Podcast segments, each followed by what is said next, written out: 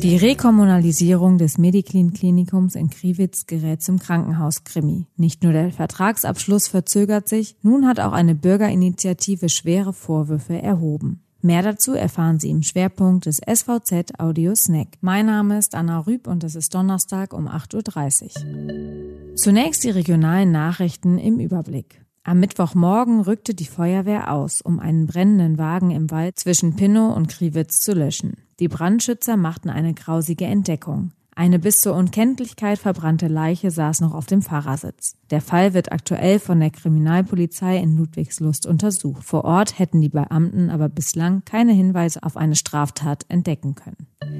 Die Rekommunalisierung des Mediclin-Klinikums in Kriwitz gerät zum Krankenhauskrimi. Der Vertragsabschluss zwischen dem Landkreis Ludwigslust-Parchim und dem Mediclin-Konzern zögert sich immer weiter über den von Landrat Stefan Sternberg genannten Termin Ende Juni hinaus.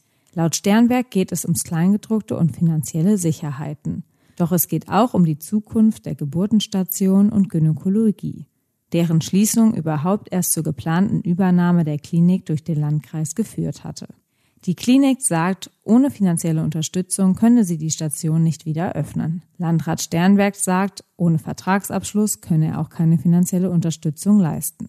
Dass die Station in der Neuausrichtung des Krankenhauses überhaupt noch eingeplant ist, daran zweifelt nun jedoch eine Bürgerinitiative.